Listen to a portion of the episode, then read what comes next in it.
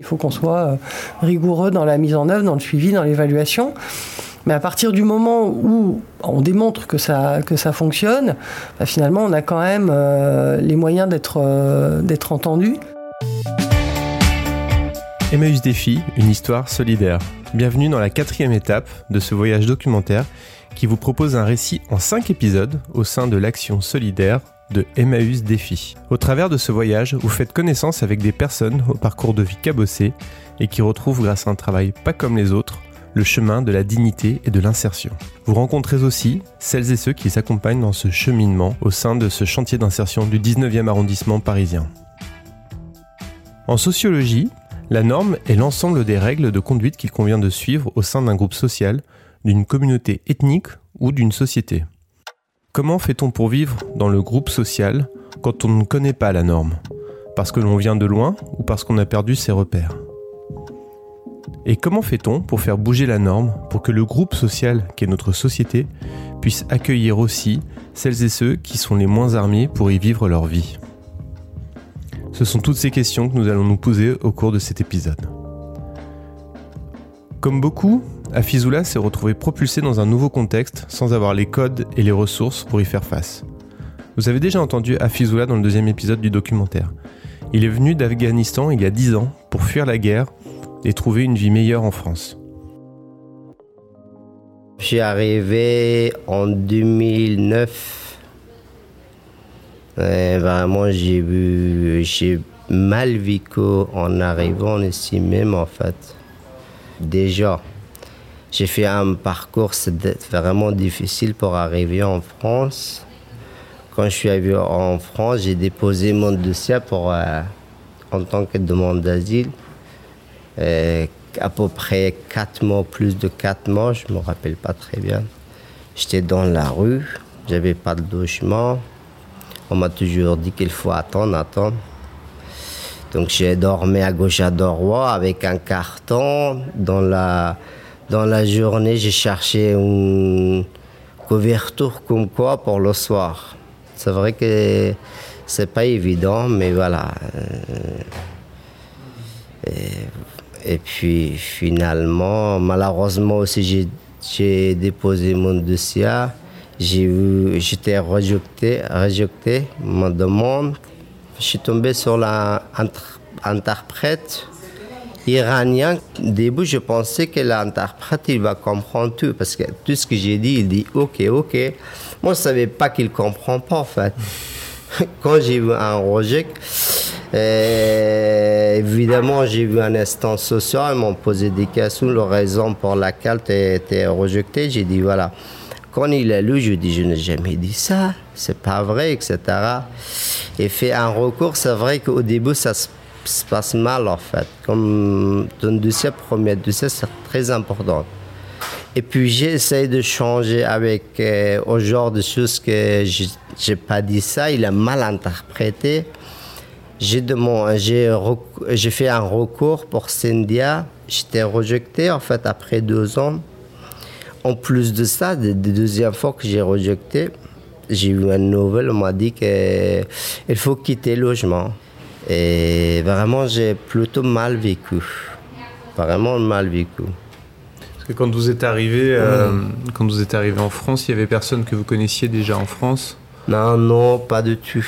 Ah il n'y avait pas particulièrement. En fait, quand j'ai décidé de venir, et je ne savais pas où je dois aller, comment je dois faire. Euh, c'est le pasteur qui m'a ramené.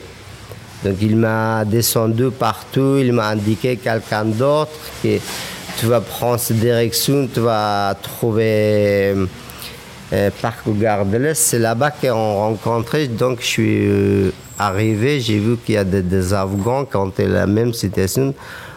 Ça m'a trop soulagé. Je me dis, ça va. Et j'ai resté pas mal de jours dans le parc aussi. Je dormais là-bas pour trouver comment je dois faire. Je ne savais même pas comment je dois déposer mon dossier, qu'est-ce que je dois dire. En fait, dès que j'ai eu un rejet, toujours, je, vais, je me suis dit, il faut que je décide, il faut que je apprenne. C'est pas possible de, de, appeler chaque fois quelqu'un qui parle français. En plus de ça, il y a des gens il fait tradition, mais tu n'es pas sûr. Quand tu vois sur le papier, c'est pas la même chose. On ne peut pas l'accuser non plus et parce qu'il nous a aidés, etc. Et du coup, au bout d'un moment, j'ai décidé, je dis quoi que je fasse, je vais prendre un cours de français. Quand tu parles pas français, c'est trop difficile en plus de ça. Tu t'es bloqué en fait. Démarche administrative surtout. Quand tu as un petit rendez-vous, tu n'es pas à l'aise. Pour pas prendre rendez-vous, il faut appeler quelqu'un.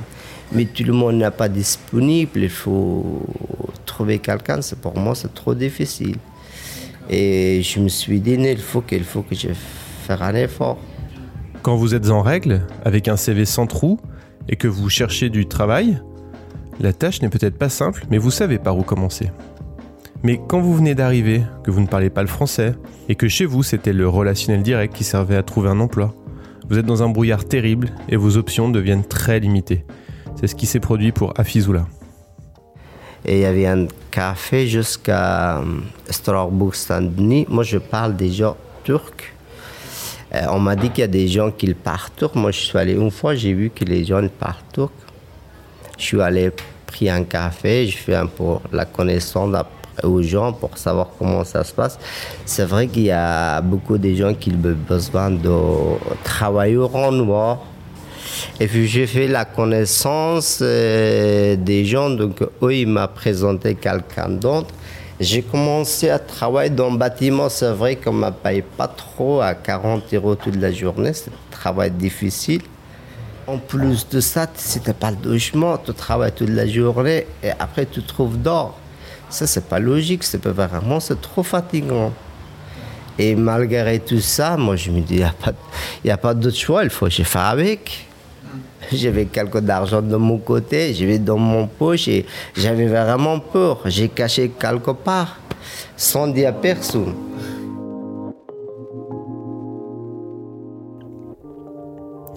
Catherine, qui est en charge de l'équipe d'accompagnement et que vous avez entendu dans le premier épisode, a une anecdote à raconter sur le décalage culturel qui peut surgir et comment faire avec au quotidien.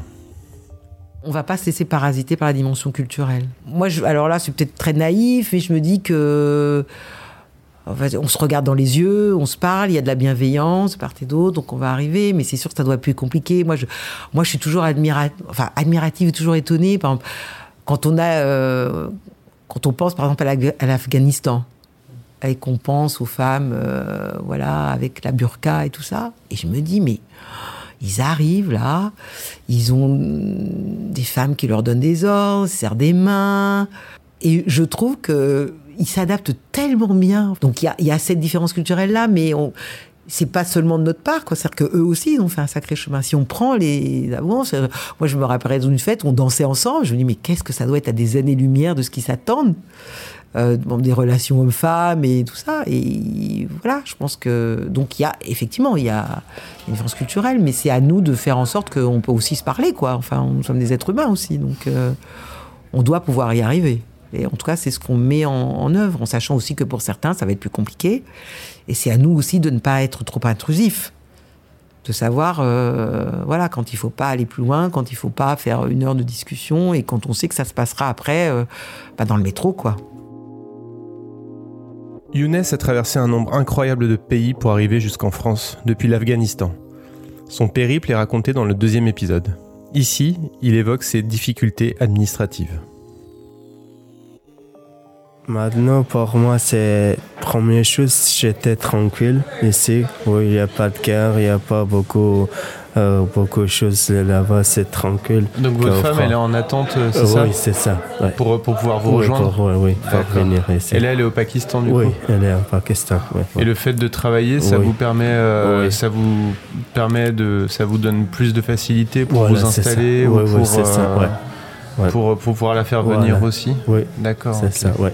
D'accord. Et la, France, ça va Oui, ça va, ça va. Je suis content. juste que je n'ai pas chance de logement. Quand je fais logement, après, tranquille. je fais le dossier pour ma femme, qu'elle arrive ici, c'est mieux, c'est tout. Il n'y a pas de problème après. Un peu dur, je peux attendre patiente. Ouais, c'est ça, malheureusement. C'est bien, enfin, bravo, hein. bravo à vous. C'est comme, c'est quand même, vous avez, vous avez fait un, grand chemin. C'était chaque étape. Voilà, euh, chaque, étape, j'imagine que c'était pas, pas, facile quand même. Oui, oui, c'est ça. Et puis, et puis euh, c'est peut-être plus compliqué aussi, sinon sur le, côté papier, dossier. Voilà, c'est tout. Oui, j'ai dit que c'est compliqué, c'est ça. C'est très compliqué, voilà, c'est ça.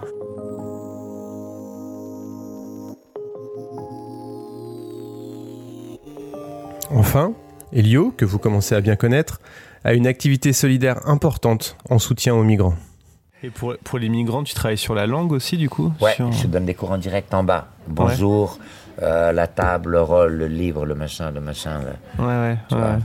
Et, de, et aussi, de, au-delà de la langue, euh, de, de, s'habituer à être en France, c'est important S'habituer d'être en France, en général, euh, bon, ceux qui, qui, sont ici en ce moment, là, bon, ils sont déjà passés chez moi, chez moi, tu sais. Hmm. Je les héberge, je fais de l'hébergement, comme on dit, solidaire. Hmm. Hmm. Je fais ça chez moi tranquille, tu sais, parce que j'ai deux gamins. Euh, j'ai un grand 31 ans, il habite en dessous de chez moi. Tu vois, moi, je suis au cinquième, lui, le troisième, et je vis avec ma fille qui a 24 mm. ans. Donc, mais euh, ça veut dire que tes gamins, ils ont l'habitude de ton boulot, quoi. Mm, mm, Même des fois, quand j'en ai trop, je mets chez mon fils.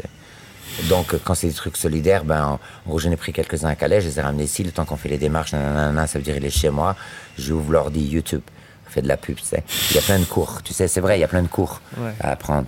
Euh, moi, j'en ai ici, là, il a travaillé, ouais, il a travaillé ce matin, je crois. Ouais, il a travaillé ce matin, mais il travaille ici au livre. Ben lui, je, partais au boulot le matin, je, sortais le soir, il est encore devant YouTube en train d'apprendre la langue, tu vois. Parce que ouais, je fais un peu du truc solidaire. Mm. Après, euh, ouais, il y a des trucs, je fais gaffe, parce que tu sais, euh, tu connais le milieu social, c'est quand même, il y a beaucoup de pourris là-dedans. Donc, par exemple, une fille toute seule, je l'héberge pas. Mm. Tu vois? Mm, Tu vois, si elle est avec des enfants, je l'héberge, parce que je sais d'office que si c'est une fille avec des enfants, ma fille, elle va lui laisser sa chambre. C'est obligé c'est automatique, c'est pas moi qui l'oblige. Moi, avant, quand j'ai ramassé quelqu'un comme ça, tu vois, le soir, je l'appelais, je disais, s'il te plaît, je vais amener euh, quelqu'un à me si c'est pour me dire ça, c'est pas la peine de me réveiller. Hein. Euh, t'amènes les gens, tu le piotes et tu, voilà, laisse-moi tranquille, quoi. Ils ont l'habitude, mes gamins, tu vois, qui savent qu'ils ont un père un peu déconnecté de la réalité, tu vois. Et donc, euh, ouais, je, je, fais ça aussi, ouais, après, je leur donne des cours. Après, j'essaye de les accompagner sur leur démarche. Et après, j'ai la chance que je connais bien, ici à Paris, il y a plein de, il y a plein d'associations, c'est même pas des assos, c'est des groupes, tu vois. Mm. Comme je sais pas si tu as entendu parler d'un truc qui s'appelle le BAM. Non. Tu vois, c'est une des assos qui donne le plus de cours de français aux, aux réfugiés, mais qui est financée à zéro franc. D'accord. Ça veut dire Bureau d'accueil et d'accompagnement des migrants, le BAM. D'accord. Tu vois, même là, l'État, il est contre eux, les a virés d'un local qu'ils avaient, tu vois, aux grands voisins. Ah c'est à la mairie de Paris, ça. Voilà, donc, oui, je fais aussi ça, ouais. Et c'est mais c'est enfin c'est dans le cadre de premières heures ou non ça va Ouais, dans le cadre de premières heures. Après quand je fais de l'hébergement solidaire ou quand je fais la distrib de couverture, ça c'est mon temps libre. Tous les week-ends on habille 300 personnes au vestiaire. Tu vois la goutte d'or, un coup t'as envie, tu peux faire un podcast là-bas, tu vas voir du vrai migrant. Et là c'est pas du chiquet, c'est les mecs qui viennent du périph. C'est pas les mecs qui sont à l'hôtel, hein. hmm. ils viennent du périph, tu vois. Donc ça nous fait habiller à peu près 250 mecs, une cinquantaine de femmes enfants. Hmm. Après le soir, en général en journée. J'ai des mecs qui viennent ici, tu vois. Des, groupes de bénévoles, si tu veux, qui. Parce que, en, fait, il faut savoir quand même que le migrant, les associations, ils n'en veulent pas. Tant qu'il est sur le périph', il rapporte pas d'argent aux associations. Donc personne s'en occupe. Tous les gens. Non, mais c'est vrai. Tous les gens qui travaillent sur le périph', as le groupe de soutien président Wilson. C'est un, groupe de un peu de Saint-Denis qui donne des repas à gogo, tu vois. Euh, toutes les associations qui interviennent, en fait, c'est que des bénévoles. On appelle ça des groupes de soutien. Ils touchent zéro franc de l'État tu vois. Parce que le migrant dort et il rapporte pas d'argent. Donc on le laisse crever comme un chien, on s'en fout. Le mouvement Emmaüs, dans le prolongement de l'action de l'abbé Pierre, est un mouvement qui fait bouger les lignes. D'une part, en refusant l'idée que certains d'entre nous ne sont pas adaptés pour vivre dans notre monde, et en les soutenant. Et d'autre part, en faisant évoluer les pouvoirs publics pour qu'ils prennent en compte et soutiennent celles et ceux qui n'ont pas toutes les clés en main pour bien vivre dans notre société. J'avais envie qu'on vous raconte l'histoire de Emmaüs Défi. Une aventure qui a démarré avec la crise du canal Saint-Martin en 2007, lorsque les tentes de SDF sont venues s'installer, quai Valmy, à l'initiative des enfants de Don Quichotte pour interpeller notre société et les pouvoirs publics sur ces situations terribles d'exclusion et de mal logement. Sophie Roche a travaillé 12 ans au sein de Emmaüs Défi et fait maintenant partie des équipes de Emmaüs France. Elle était présente au tout début de l'aventure et vous raconte comment tout cela a commencé. Alors le début, c'était bah, le début, c'était le canal Saint-Martin, donc des gens dans la rue et euh, bah, Emmaüs France qui se, mobilise parce que le canal Saint-Martin c'était quai de Valmy et c'était devant le siège d'Emmaüs France. Euh, à l'époque, Emmaüs France était euh, installé euh, quai de Valmy, donc les tentes étaient bah, sous le nez d'Emmaüs France et donc les équipes d'Emmaüs France, je n'étais pas encore à Emmaüs France à ce moment-là, mais mais Martin Hirsch euh, et les, équipes euh, se sont dit euh, bah, il faut qu'on fasse quelque chose. les personnes sont logées, on leur propose d'aller à l'hôtel, d'aller dans des centres d'hébergement. Il y en a beaucoup qui retournent sur le canal. Et en fait, on se rendait compte que pour certains, la solution de l'hébergement n'était pas suffisante. Et on se disait qu'il fallait pouvoir leur proposer de recommencer à travailler, enfin en tout cas à, certains. On s'est dit, commencer par tirer le fil de l'emploi, de la remise en activité, bah, ça pourrait être, une bonne idée. Euh, et donc l'idée est venue assez vite de créer une structure d'insertion en s'appuyant sur le savoir-faire d'Emmaüs, parce que bah, depuis 70 euh, ans maintenant, euh, à Emmaüs, on fait travailler beaucoup de monde euh, avec les compétences des uns et des autres ou l'absence de compétences des uns et des autres. Mais on a un métier, on a un, savoir-faire. Et l'idée, c'était d'utiliser ce savoir-faire et de le mettre euh, bah, à profit et de le proposer aux personnes qui étaient euh, sur le canal à ce moment-là. Quand on pense à la norme, il y a aussi la norme du monde du travail. Une norme qui fonctionne pour beaucoup d'entre nous, mais qui fabrique aussi des exclus. Tout au long de mon reportage, j'ai eu le sentiment fort que l'approche du travail que j'ai observée au sein de Emmaüs Défi était sûrement une approche qui devrait se répandre plus largement pour arriver à une société du travail plus juste. J'ai donc été particulièrement content d'entendre Sophie expliquer en quoi les partenariats avec les entreprises ont une dimension qui va au-delà de l'aspect financier. Dans la manière dont on conçoit et on anime le partenariat, c'est-à-dire qu'on se dit que ce n'est pas uniquement un partenariat financier, mais qu'il faut que le partenariat aille au-delà, euh, c'est important et c'est fondamental pour, euh, une association comme Emmaüs Défi d'avoir euh, d'avoir un partenariat financier, mais il faut que ça aille plus loin parce que finalement, ça va permettre d'insuffler dans l'entreprise un petit peu ce qu'on fait, les questions qu'on se pose, euh, pourquoi on fait ça, pourquoi des gens se retrouvent dans la rue, euh, euh, pourquoi des gens bah, se retrouvent en situation de grande précarité, même si bah, pour certains, ils ont des diplômes, ils ont déjà travaillé en entreprise, ils avaient un boulot et une maison, et puis tout d'un coup, tout bascule. Et finalement, ça permet peut-être aussi de, communiquer à l'entreprise cette, euh, euh, euh, cette, envie de se poser bah, des questions sur parfois des, modes de, fonctionnement et de, mmh. et de management. La question de la norme, c'est aussi la question de l'adaptation à son interlocuteur. Sophie explique comment une structure comme Emmaüs Défi, qui crée d'un côté un cadre facilitant pour ses salariés en insertion, se doit d'un autre côté de parler le même langage que les pouvoirs publics qui lui permettront d'avancer. J'avais jamais travaillé vraiment dans une structure enfin, qui avait un rôle social, une mission sociale. Euh. Pas non plus d'activité professionnelle dans l'économie sociale et solidaire ou des choses comme ça Non, non, j'étais dans le grand capital.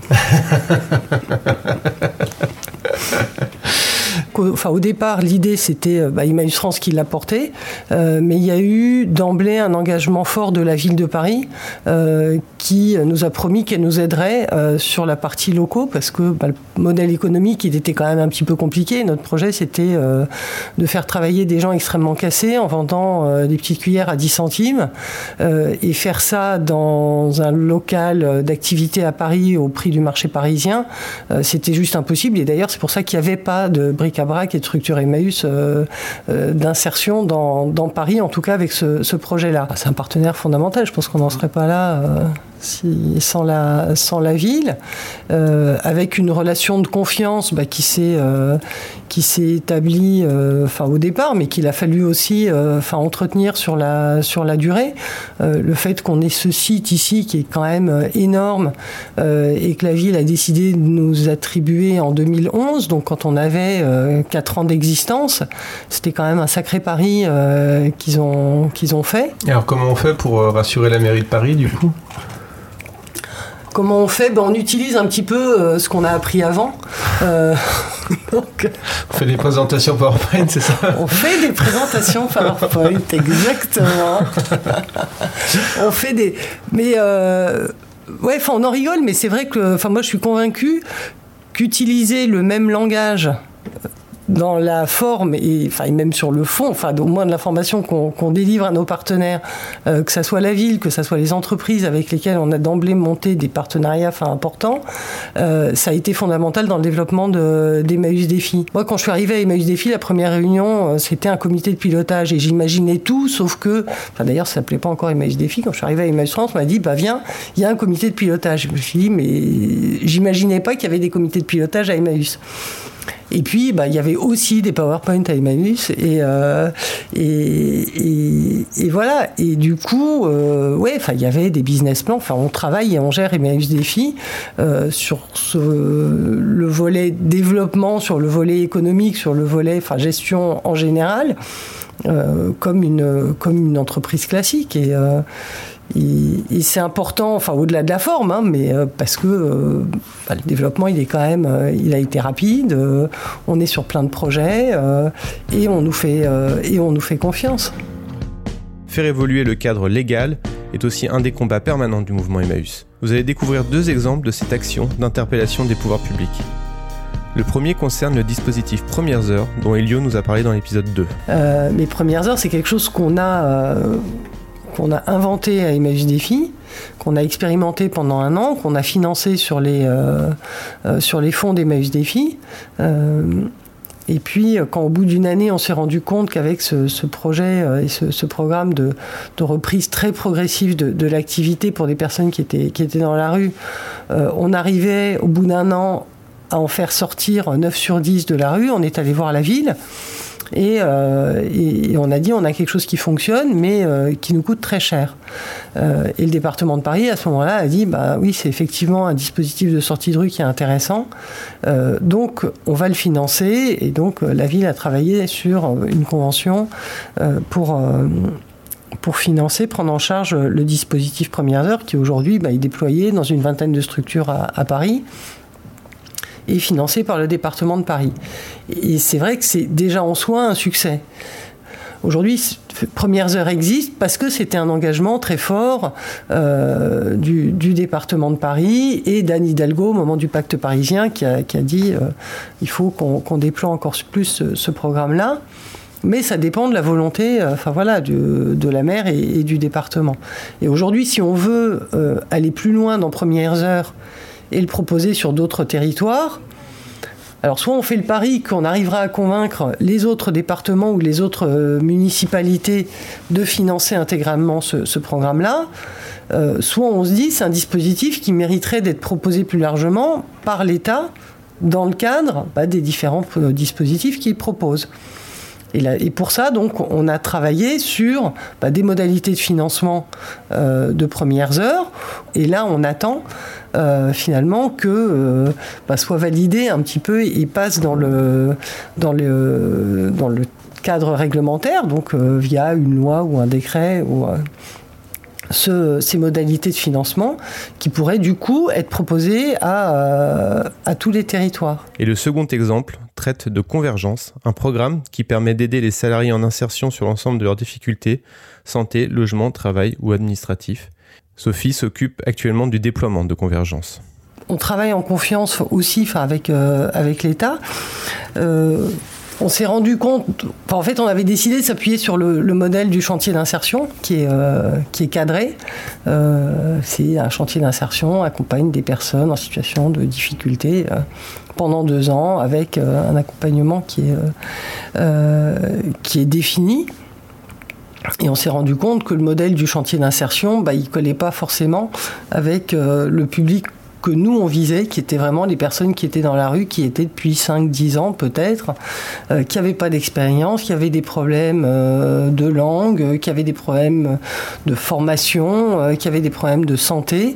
Et pourtant, c'était ces personnes-là, nous, qu'on voulait faire rentrer dans le, chantier en se disant, bah, on est convaincu que si on leur permet de retravailler un jour, bah, finalement, ça va permettre de travailler sur toutes leurs difficultés avec bah, le temps qu'il faut et que ça sera un bon moyen pour les, leur permettre de, s'en sortir.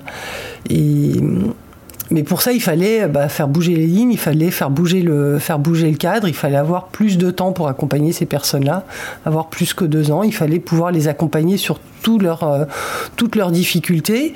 Et donc, on a proposé à l'État d'expérimenter. Euh, et on a dit, bah, laissez-nous la possibilité d'expérimenter pendant trois ans euh, un modèle euh, bah, d'accompagnement renforcé. Euh, donc implicitement, ça voulait dire aussi donnez-nous les moyens hein, financiers aussi de, faire ça. Et, et on l'a fait. on l'a testé, on l'a évalué. On a vu que ça fonctionnait. Ça faisait six ans hein, quand même que le programme était en, euh, était en cours d'expérimentation. Et donc, on est allé voir l'État en disant bon, on a un truc qui fonctionne, là, ce serait dommage que ça s'arrête. Et du coup, euh, Convergence a été retenue dans la stratégie pauvreté pour un essaimage national sur six territoires. Et, euh, et pour pouvoir aussi bah, poursuivre cet essaimage à, à Paris c'est intéressant dans la, relation qu'on a avec, euh, qu'on a avec l'État, euh, cette euh, marque de confiance, mais malgré tout, enfin, c'est pas de la confiance enfin, aveugle. Hein. il faut qu'on fasse nos preuves, il faut qu'on démontre que ça fonctionne, il faut qu'on soit rigoureux dans la mise en œuvre, dans le suivi, dans l'évaluation. Mais à partir du moment où on démontre que ça, que ça fonctionne, bah, finalement, on a quand même les moyens d'être d'être entendu. C'était le quatrième épisode de Emmaüs Défi, une histoire solidaire. Une série documentaire en cinq épisodes sur l'action de Emmaüs Défi, un chantier d'insertion situé dans le 19e arrondissement parisien. Si l'émission vous plaît, n'hésitez pas à en parler autour de vous et à mettre des étoiles sur Apple Podcast. Un immense merci à toute l'équipe de Emmaüs Défi et à nos intervenants du jour, Catherine, Elio, Afizoula, Sophie, Younes et un très grand merci à Philippe Ingard. Ce récit documentaire est produit par Micro Stockholm avec la collaboration de Emmaüs Défi. L'émission est réalisée par Martin Gamara avec l'aide de Juliette Seblon. A très vite pour le prochain et dernier épisode.